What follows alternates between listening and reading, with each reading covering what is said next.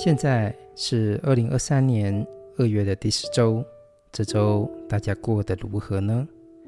诚如我们这个系列的节目叫做“诗只是我生活下去的借口”。那这一周我还真的是好好的在生活。礼拜二的时候，因为之前已经跟简正真老师呃有约要谈一个欧美式的一个讨论的节目，那我就赶紧就是把我的研究室呢。布置好整个录音跟录影的设备，其实它是一个非常庞大的一个工程啊。然后也呃跟老师呃出去外面拍了一些外景。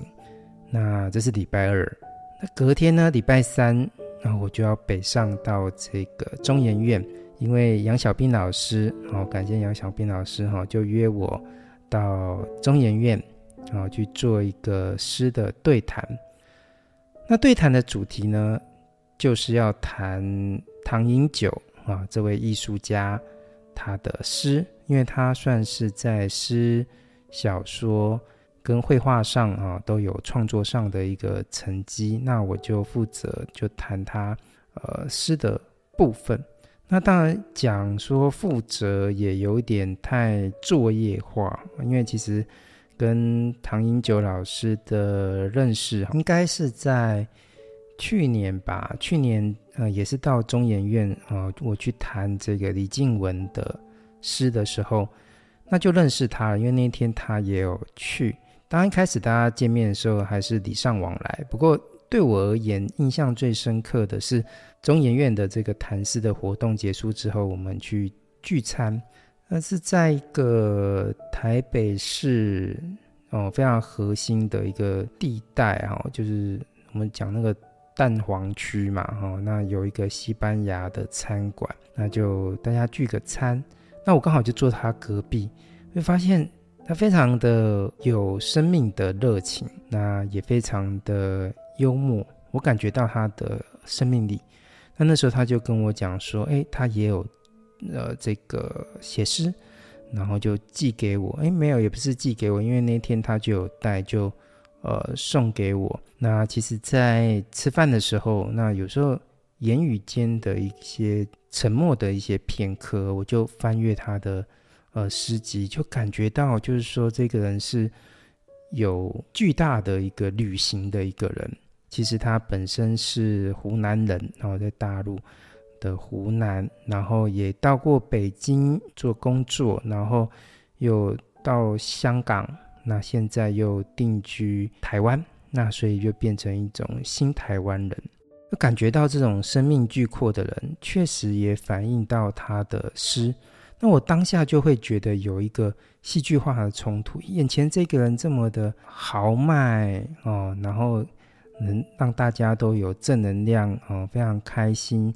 可是，其他的诗，即使我只是在那个聚餐的那个当下的片刻去翻阅他诗集的时候，我都会感觉到一个寂寞的一个心灵。但是，这个寂寞的心灵是有一个巨大的一个移动哦，显显示出的一个呃内心的一个反馈的一种状态。你旅行的多远，那你就有多远的寂寞。对我而言，是当下这样的感受。那这次就刚好有这个机会，在杨小斌老师的这个相约之下，然后去中研院，然后就以唐寅九的这个诗作，那我就做了一个嗯，算是一个专题上的一个赏析。那当然这一周我就想说，嗯，那我就来谈他的诗好。那刚好就顺着我们这个这周哦，诗只是我生活下去的借口。我就想要来谈他的一首诗，这一首诗呢，就是他的《凭栏远眺》。那因为呃礼拜三的时候，因为对谈，他就有朗读那一首诗，那我就坐在他隔壁，我就其实我他有朗读的时候，我就把它录了下来。所以这一周呢，我想说，我们就因为大家也听了我很很每一周都听我。在朗读呃这些诗人的诗作，难得有这个机会，我们就刚好谈的这个诗人自己就可以原音重现，所以接下来我们就来听听看啊、呃、唐英九老师自己来朗读的自己的这一首诗《凭栏远眺》。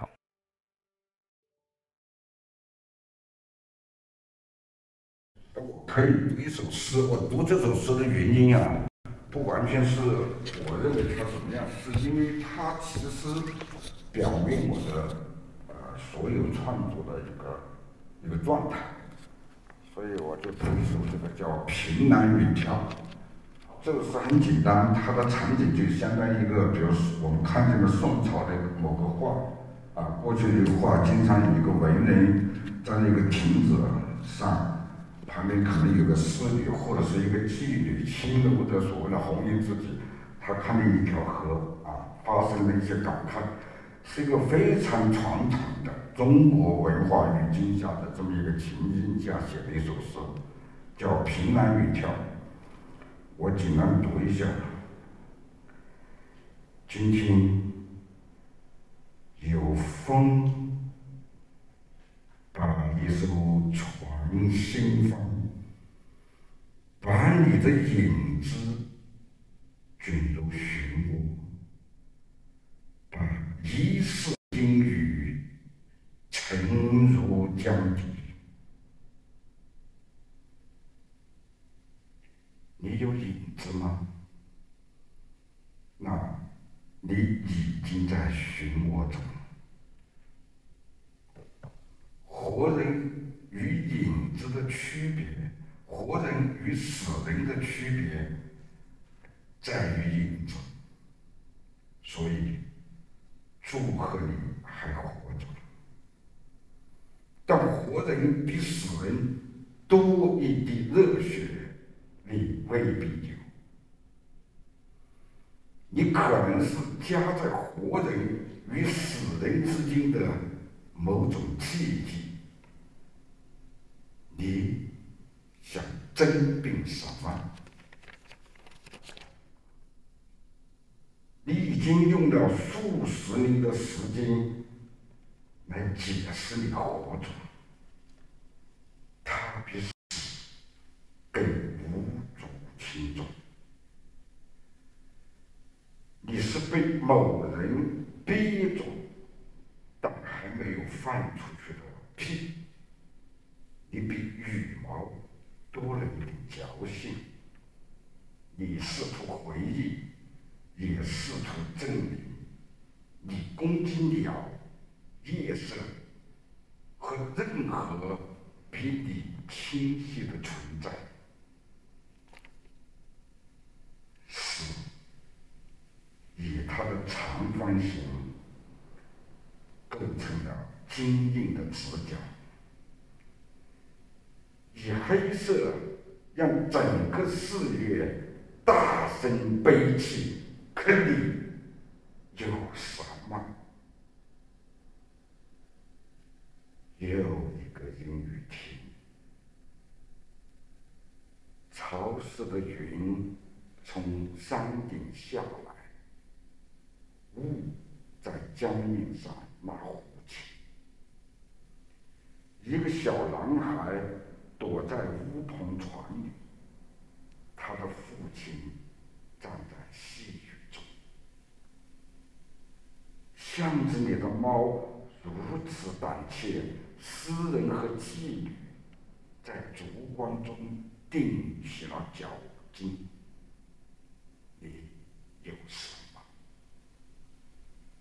时间像远嫁匈奴的公主。那千里之外的孤独，在一声长号中，你有什么？凭栏远眺，我在看那只乌篷船的命，也在看一朵花在梦中脱落。那沁入镜中的红色。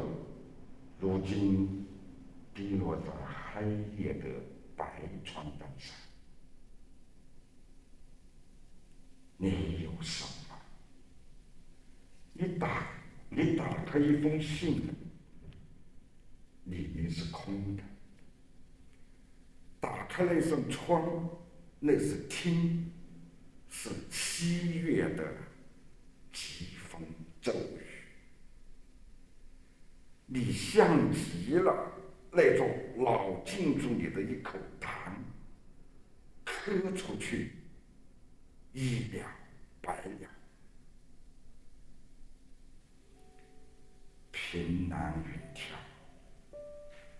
那个和你如此相像的人。正将你的灯笼沉入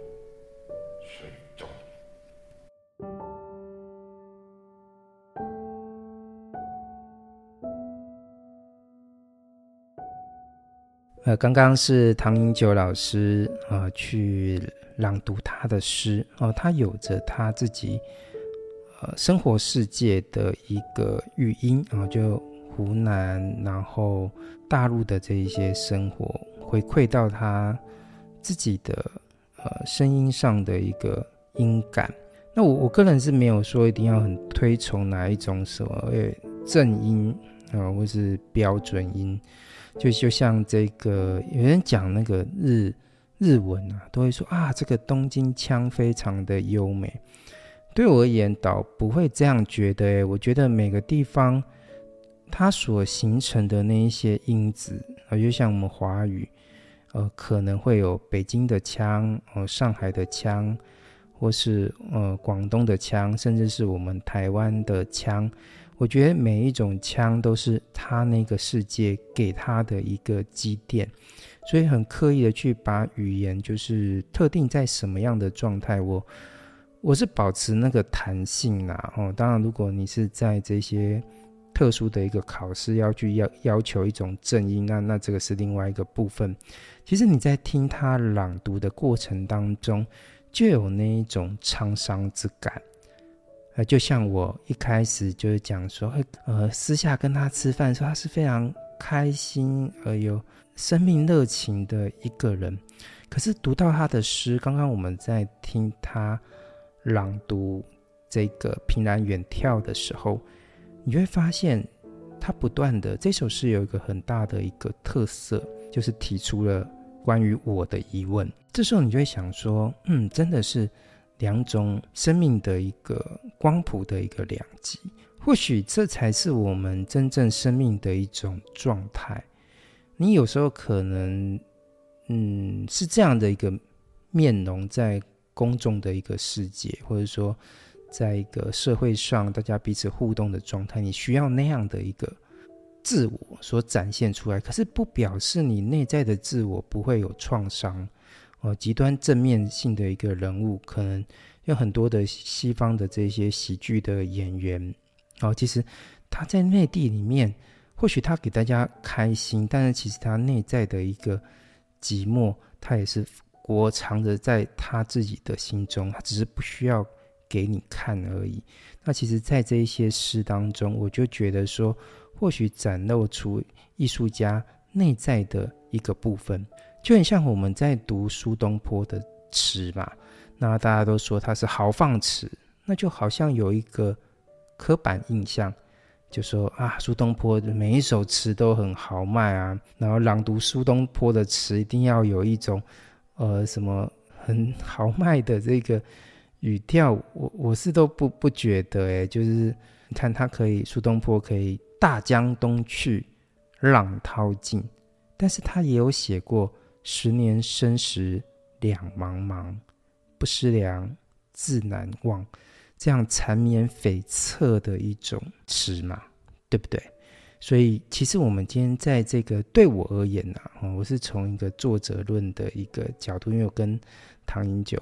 呃，老师是有接触的，我就会感觉到这一种双面的一个张力之感。我们仔细来读这首诗好了。这首诗其实题目已经讲得非常的明白，就是凭栏远眺，它是有一个视线上的一个延伸嘛，啊，就是啊，你靠着这个啊栏杆，然后远远的眺望。那这一首诗其实第一句就把这个远眺的风景讲得明白哦，是一个人在这个有点高度的一个嗯栏杆，然后远远的去眺望这个海面上或是江面上的一艘船。那这时候，你看这个世界上的一个辽阔哦，这在古典诗词当中是蛮常出现的，就是“欲穷千里目，更上一层楼”，有没有？“昔人已乘黄鹤去，此地空余黄鹤楼。”那些楼哦，或是送别的场景，都有一个高度。那当然，在这个高度当中，这个高度无论是远的还是高的，它都有一种距离上的一个释放。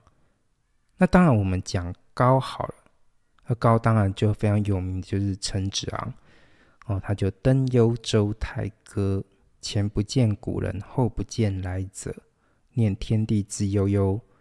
对不对？在这一刻里面，当距离已被放大的时候，那自我的这一种渺小感就很容易去浮现。那有时候我们说，有些人会有这个旷野的焦虑。其实我觉得焦虑这件事情，自我就为什么在旷野当中你很容易有焦虑呢？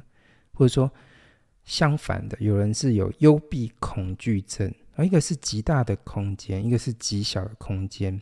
当你的身体可以感受到巨大或是极狭小的时候，你那个存有感就异常的彰显出来。这时候你可能需要语言，这时候你就会说话了。有时候我们不会感觉到我们话语的动机是什么，因为我们生活当中可能使用的一些语言都非常的生活性，比如说呃买东西、吃东西、做一些。呃，要求跟人家的这一种互动，可是其实语言有时候更是怎么样呢？让我们去探索我们自己内在一个很重要的一个东西。所以我们常常讲说要自我的觉察。那其实，在这一个时刻的当中，语言就是一个最好自我觉察的一个工具。所以在这一首诗当中，语言就开始被点燃了。哦，在这巨大的、遥远的一个眺望当中，诗人就开始点燃他的语言。他问了，一开始他说：“今天有风把一艘船掀翻，把你的影子卷入漩涡，把一世烟雨沉入江底。”第二段。他延续了第一段的第二行，这一个你的影子。他说，他问了一个问题。他说：“你有影子吗？那你已经在漩涡中了。”这里巧妙的是把这个第一段的你的影子陷入漩漩涡这件事情，用疑问的方式再现了一次。这显示就成为。这首诗的一个很重要的一个关键的一个主题就被凸显出来了。这个问题很重要，怎么说呢？你有影子吗？这件这个问题，如果是在呃日常的话语当中，就觉得说为什么要这样问呢？因为其实你到这个灯下一照，太阳下一照，很自然就会有影子。谁不会有影子呢？所以这个层次并不是很单纯在说你有没有。而是在讲存有的一个问题。那我们大家都知道，呃，在西方的一个哲学里面，他们都有一个第一个提问。第一个提问是什么？就是我是谁？我是谁？但是这一边这个诗人他启动的这个话语，他所点燃的这个疑问是你有影子吗？我是谁？是一个宏大的命题。那但是在这里的你有影子吗？问的是我存在吗？这个议题，我是否存在这件事情，似乎就觉得就是他当然非常的哲学性，但是他也逼问我们一件事情，就是西里的存在本身的层次性，到底是肉身的存在，还是精神的存在呢？那我以前就做了一个呃。曾经有做过一个议题啊，就是谈这个陶渊明的诗。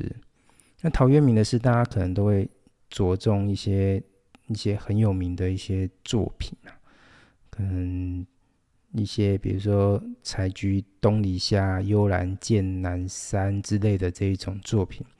但是其实，我觉得陶渊明的世界没有那么的简单。他的故事不是说，呃，就是弃官归隐。我觉得当自己去离开官场去归隐这件事情，其实更重要的是什么？就是要去找到自我的一个存在感。这个诗人不会只是在写他躬耕的这种生活体验。我觉得我还蛮欣赏他写的一首诗，诶，就叫做《形影神》。哦，没错，这个诗题里面就已经谈到了影子这件事情。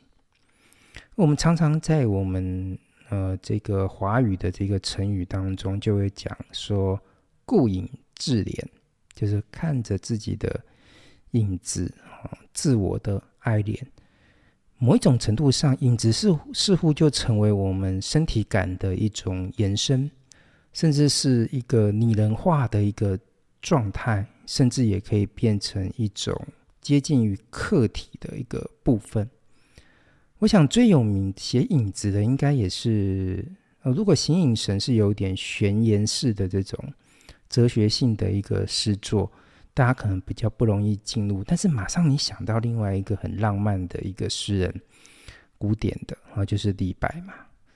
他就这样子，这首非常有名的诗是什么？李白有一个非常有名的一个诗句，就是“举杯邀明月，对影成三人”。啊，这时候看李白非常浪漫，举起了酒杯。呃，相约这个明月，于是呢，原本是我一个人喝酒的状态，马上就变成三个人一起喝酒了。那三个人是谁？第一，就先把月亮拟人化了；第二个就是自我；那第三个是什么？对影的那个影子。那那个影子是谁呢？诶，当然是指的就是月亮照射我身体之后所延伸出的我的影子。那这时候，诶。我可以把自我延伸之物也暂时视为一个独立的不一个朋友啊，这个非常浪漫的呃想法，其实就可以回馈到我们呃今天在谈唐英九的这个平安远眺的这个作品。问你有没有影子这件事情，其实就在询问的是我有没有存在的一个印证。好，就算有好了，可是呢？在第二段的重现当中，他就说：“好，你有影子，但是已经来不及了。你已经在这一首诗的一开始，已经在卷入到那个漩涡当中了。那当然，这个漩涡并不那么简单，特别是回馈到呃唐英九的呃生命的这样的行旅，这样两岸之间啊、呃、这样的一个巡礼，呃，做了一些嗯。”生命上的、政治上的、时代上的一个选择的时候，我们就知道这个漩涡并不简单。而一般这一种诗当中的这种湖啊、哦河流啊、哦这些事情，因为河面有这个，或是湖面本身有这种倒映的一种状态，它通常可以去鉴别自我。这种湖跟河流的映照。本身也是有一种，如果刚刚李白是对影成三人，那湖面他所映照的那个自我，当然可能是更接近这种可视觉的一种状态，比较光明面的。比如说，我们来看这个很有名的思想家朱熹，宋代的朱熹就曾经写过这一首诗啊，在写“半亩方塘一鉴开”。天光云影共徘徊，问渠哪得清如许？为有源头活水来。像这首诗，其实我觉得朱熹的呃这些哲学诗还蛮好读的，就是很精彩哦。有有机会大家可以去研究一下。那那就写说啊，这个半亩的方塘，方塘就是这个小小的这个。呃，水塘，它就很像那个剑，哦，就是镜子一样展开了。那这一个展开的过程当中，诶，天上它就可以反映这个世界哦，它可以回返这个天光跟云影。那这个这个思想家也非常有一个生命上的一个凝视之感哦，他就写说啊，天光云影在这里徘徊。那我曾经读到这样的一个诗句，非常喜欢。后来我在这个波赫士，哦，我们现在跳跃幅度有点大哈，一个是宋代的主席，那另外一个就是呃中南美洲的诺贝尔文学奖桂冠诗人波赫士，也有一句诗也是写的很类似哦，也是在讲这种天光云影共徘徊，有机会在。真影跟大家一起讨论，所以影子这件事情，呃，它的所以形体上的一个自我的一个出现，有时候透过这个湖湖啊、河流之类的，它更有一种时间上的一个具象之感。为什么特别要讲说是时间上的一个具象之感？因为其实河流滔滔，通常也被隐喻的是一种时间之流。的一个隐喻，可是问题是，哦，诗人所处的这个时代，他似乎他的河流并不平静，激流呢，怎么能够呈现倒影呢？哦，它不是一个缓慢的一个缓缓而流，甚至一种静止的状态，它是波涛的，就很像这个齐邦彦老师呃那本很有名的小说嘛，啊，巨流河奔流，奔流到海不复还啊。极大的一个速度感，在这个时代的这个浪潮当中，你去面对这个时代浪浪潮，你看得见自己的，或是看得见你自己的影子吗？一切都被席卷进去了。这时候你会感觉到自我的微小、无力的挣扎。我们还能够做什么呢？这是诗人可能在这边就已经要凭栏远眺当中对自我的一个质疑。我到底存在吗？于是诗人就写说：活人跟死人的区别是在于影子。好吧，你有影子，我祝贺你，你还活着。但是你真的活着吗？因为活人还比死人多了一滴热血。那这一滴热血，当然是指生命上的一个热情、理想跟创造力。那些奔腾的部分。我们都知道，但是在这个诗的第三段里面，他诗人就冷冷的写道：“但活人比死人多一滴热血，你未必有。这一生未必哦，就有一种非常犀利的一种切入的一种感觉，也让我们去析离出这个纯有意义上的那一种层次感，就是说必然。”不是说我有身体，有了影子，就是为什么我们会有影子呢？很基本的物理上，就是那些光影的姿势嘛，有光打到我们的身上，然后因为我们身体的一个阻隔，于是在这个承载面，可能是地面上就会，或是反射面，然后比如说墙上、地面上就会有了投影，对不对？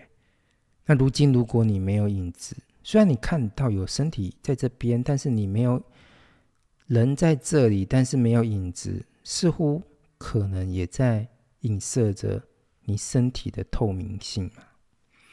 那非常的透明，可能虽然有形体，但是本质上是空的，是那一份透明。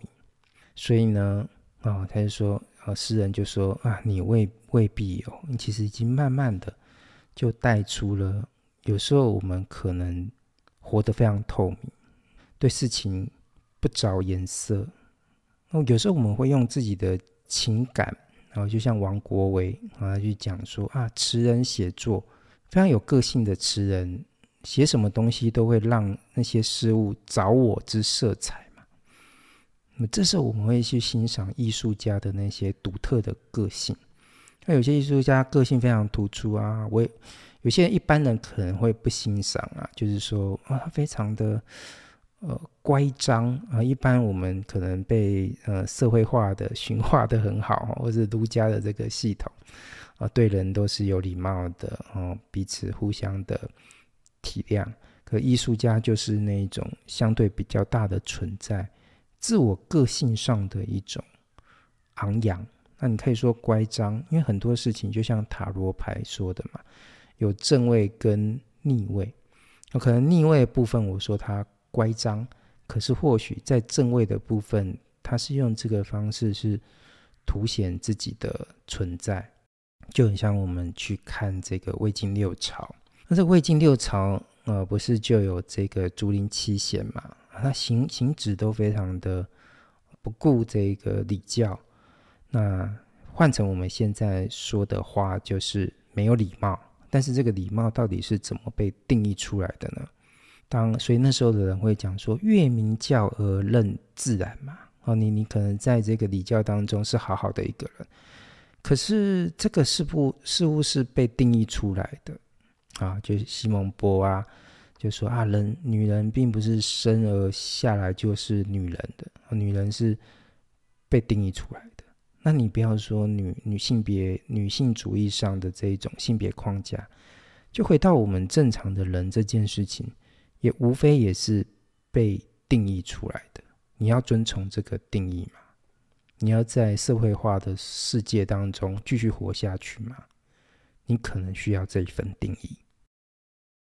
可是诗人并不想啊，哦，当他发现了哦，透过这一些，你有影子吗？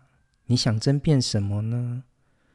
他比死更无足轻重吗？哦，这一系列的一个提问当中，诗人终于在中间的一个段落写出一个我觉得我还蛮喜欢这，也就是说这首诗我最喜欢的一个句子哈。他写说：“你攻击鸟、夜色和任何比你清晰的存在。”我们可以看到一个人想要活下去的愿望了，而当一个人哦觉得被平就是平板化了、透明化了，这时候我似乎要起身反抗，而可能成为另外一个堂吉诃德，去做很多的攻击，去挑战风车，但是这边的想要活出自我的一个我。哦，可能有人是用呐喊的方式，但这边他是用一个攻击的方式。他攻击鸟，攻击夜色，但其实那一切都是要去凸显是他憎恨那一些比自己还活得更清晰的那一系列的存在。这才是诗人他凭栏远眺，这时候最想要建构的那个我，就在这边就出现了。那从这我我觉得在读这整个诗哦，平安远眺这些诗这一系列的这一些诗行的时候，这一句是最关键的，就是承上启下。所以有了这样的一个复仇之后，那诗人就就也会开始在启动下一系列的一个提问。主要的这个提问就是会问说：那你有什么？可你有什么？就比如说下一段他说诗。以它的长方形，然后，形成了坚硬的直角。那长方形在当隐喻的是棺椁啦，可能是棺材。那其实我们现代化的社会，我觉得各位朋友，如果你到这些呃现代的一个城市，你有没有想过，为什么我们主要的建筑物都是长方形呢？有没有？因为它是最容易堆积的啊，哦，这些长方形的这些坚硬的直角，很容易让很多的东西都可以组合在一起，强迫的。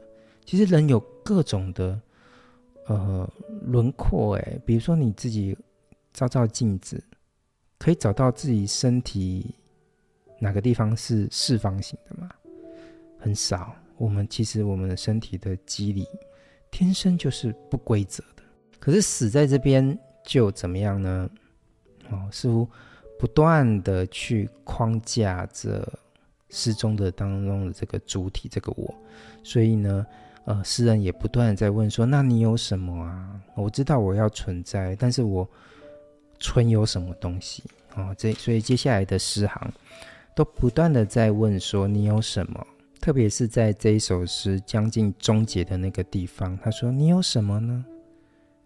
你打开一封信，里面是空的，那呃，这个在中研院的这个专题的这个讲坛当中，那诗人有说：“哎，你这个打开一封信里面是空的。”这是他引用别人的诗行，所以他特别在这边打了一个引号，就说这是别人的。但是他其实是从这个空当中打开一一封信，里面是空的。他其实引动的是下一个，就是打开了。如果前面是打开一封信，那这里呢是打开那扇窗，他看到的是天，看到了七月的疾风骤雨。那那一个世界呢，就是你所看到的天跟疾风骤雨，因为它是对应句，所以呢。而那扇窗就是那个信封，那那个里面是空的，也表示你所看到的天地，哦，那一些疾风骤雨啊，也通通都是空的。当然，这里不是特别要去讲这个佛家的那个部分。我觉得那个疾风的骤雨，也不断的去取消着自我。我们在你行走在这个疾风骤雨当中。身体的一切都被吹拂了，似乎一切自我的身体的一个状态，也不断的被取消啊，因为你感觉到你站不住了，我或许你的灵魂也没有办法好好的安住在你的身体当中，或许这里的七月的疾风的骤雨，也跟我们一开始讲的。激流怎能呈现倒影的那个部分，其实也可以相互的一个呼应。那这时候诗人，然后这一首诗也快要终结，他就也就像刚刚讲的，就是起身要去反抗什么啊？他要去攻前面，如果是说要攻击，那一切比他还清晰的存在。那这一个似乎不断在取消着自我的七月的疾风骤雨当中。他对这个老建筑就吐了一口痰啊，他他这个也是一个轻蔑的一个一个态度啊，就是对那一些老建筑物，当然是很明显的一种，也是一种隐喻，那都是过往的那一些时代的生活的方式。我也坚决要去怎么样呢？去反抗它，所以那个痰似乎也是一个子弹，要去取消过往的那个世界。那这边我觉得整个诗的这个收尾也非常的好，因为他写到凭栏远眺啊，呼应着诗体，也是诗作一开始的那个呃投投身在这个巨阔的这个世界当中的那个自我，再次呼应了。可是他发现哦，那个和你如此相像的人，正将你的灯笼沉入水中。读到这里，我就想到那个我很喜欢的那个《西游记》的故事。那《西游记》的那，大家《西西游记》整个故事的主轴是唐三藏啊、孙悟空这一行人去西天取经嘛。那当然，最后经过那么多的磨难，要八十一个磨难嘛，哈，经历了很多很多的磨难之后，啊，终于到了这个西天了，要去这个呃跟佛祖。哦，就是要这个经典嘛。可是中间还有一段旅程，就是要过这个一条河。啊，那条河非常的这个什么巨大，可是就只差这么一步了。就像孔子所说的，就只差一篑。可是唐三藏看到这个河面非常的一个巨大，他也很害怕，就很像啊这首诗啊，凭栏远眺，也有一个非常。巨大的这个河面，就不敢过去，也不知道怎么过去。而这时候，孙悟空就张开了火眼金睛，就一看到，哎，师傅，师傅啊，那个河面上有一个独木桥，说我们就走那个独木桥吧。可是唐三藏不敢啊，河面那么大，那独木桥又那么的窄，我万万就，嗯。不想上去，因为为什么？很害怕自己掉到江面就死了。这样子，这时候死亡的巨大的河面所带来的死亡的焦虑，确实是袭染在唐三藏身上。可是孙悟空蹦蹦跳跳来回走了好几次，说：“师傅这么简单啊！”可是大家就是死推活拉，就是拉不动这个唐三藏，哎，正在这个烦恼之间呢、啊，哎，河面就来了一一艘船啊，原来是接引佛祖驾了一艘船啊，唐三藏非常开心，哦，可以坐这个船，可以到对岸去了这样子。可是啊，这个船一靠近的时候，他也吓了一跳，这样子。虽然表面是一艘船，可是仔细看，哎，这一艘船怎么样呢？没有底呀、啊，它是无底船。那孙悟空也不啰嗦，他看这个唐三藏又在害怕，不管了，就把大家都推到这个这个呃无底船上。哎，说也奇怪，好像有浮力一样啊！大家没有底的船，大家居然可以浮着在上面。好像真的在坐一艘船一样，那他就浩浩荡荡的要，呃，这个，呃，开到这个对面的时候，可是才经过了这个江心的时候，孙悟空就跟这个师傅唐三藏说：“师傅，师傅，你看看江上流过来了什么？”哎，将这个唐三藏就睁眼一看，发现哎，真的好像有一个一个人的形体从。从那个河那边这样子就飘过来，就慢慢就飘到了这个船边。那他当然是没有孙悟空的火眼金睛啊，但是他也看得明白，这个人的这个飘过来的这个人的这个身形，居然跟自己一模一样，然后就顺着这个江面又流到了什么下游去。这时候。当然，我们就明白了一件事情：这个河的意义是什么啊？据说我们人死后之后啊，会经过一个忘川巨大的一个河面，所以这一条河过了此河之后，唐三藏也区分出了他身体的一个层次，层次就是过往的那个凡俗之身，也将要跟他告别。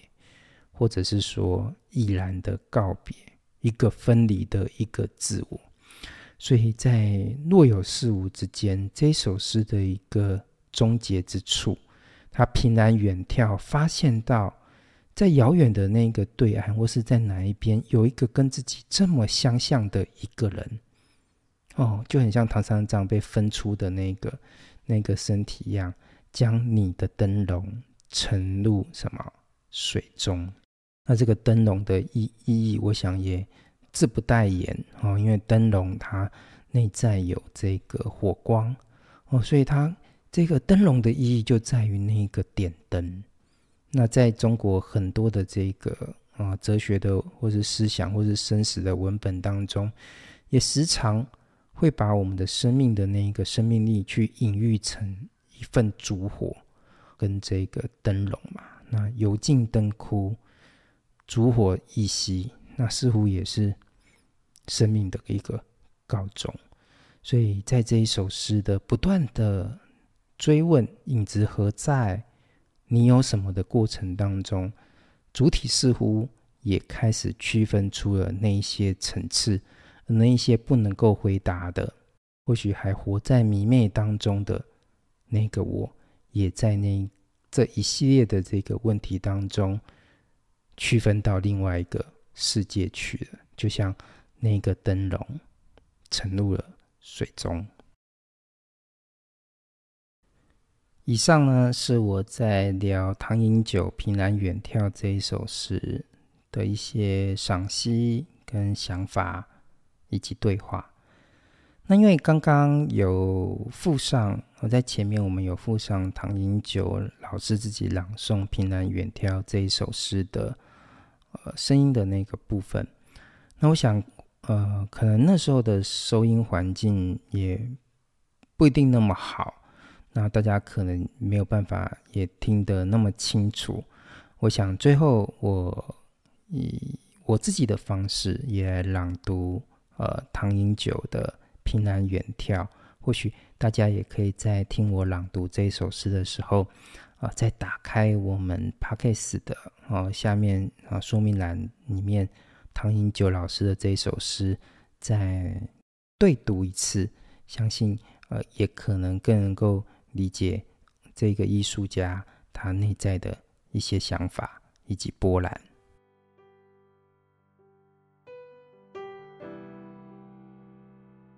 凭栏远眺，唐英九的诗，谢坤华朗读。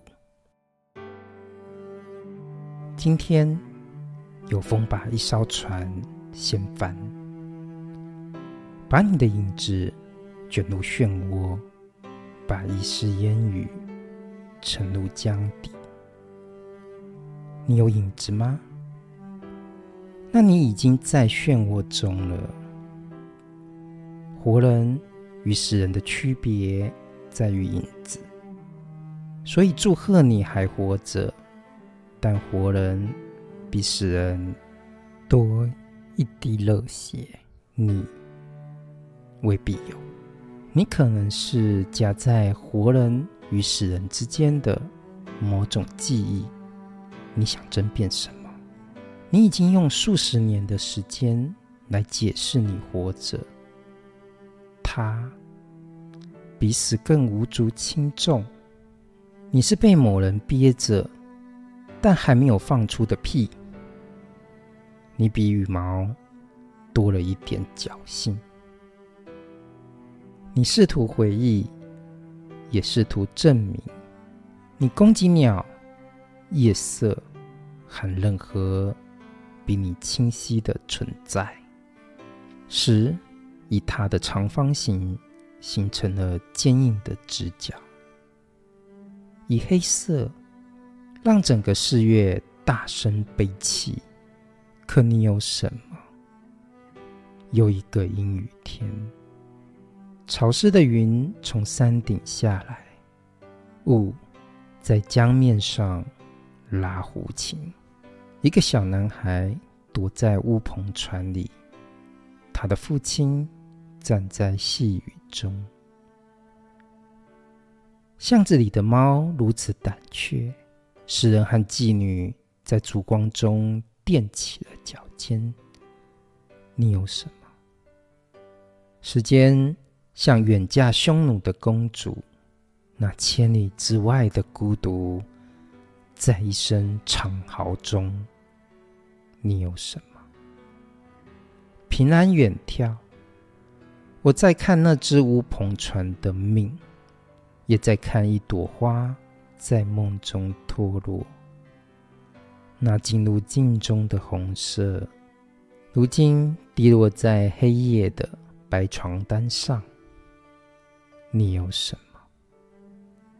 你打开一封信。里面是空的。打开那扇窗，那是天，是七月的疾风骤雨。你像极了那座老建筑里的一口痰，咳出去，一了百了。凭栏远眺，那个和你如此相像的人，正将你的灯笼沉入水中。唐英九，凭栏远眺。这是我们在二零二三年二月的第四周诗，只是我生活下去的借口，跟大家分享的诗。下一周我们会遇到什么诗呢？连我也非常期待。